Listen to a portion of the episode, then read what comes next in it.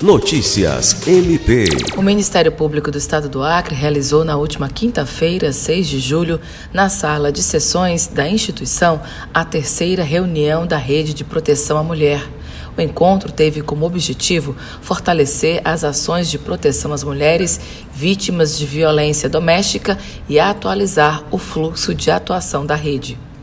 O projeto Rede de Proteção em Ação, coordenado pela sétima Promotoria Criminal Especializada no Combate à Violência Doméstica, busca reunir esforços de todos os seus integrantes na proteção e assistência às mulheres vítimas de violência doméstica.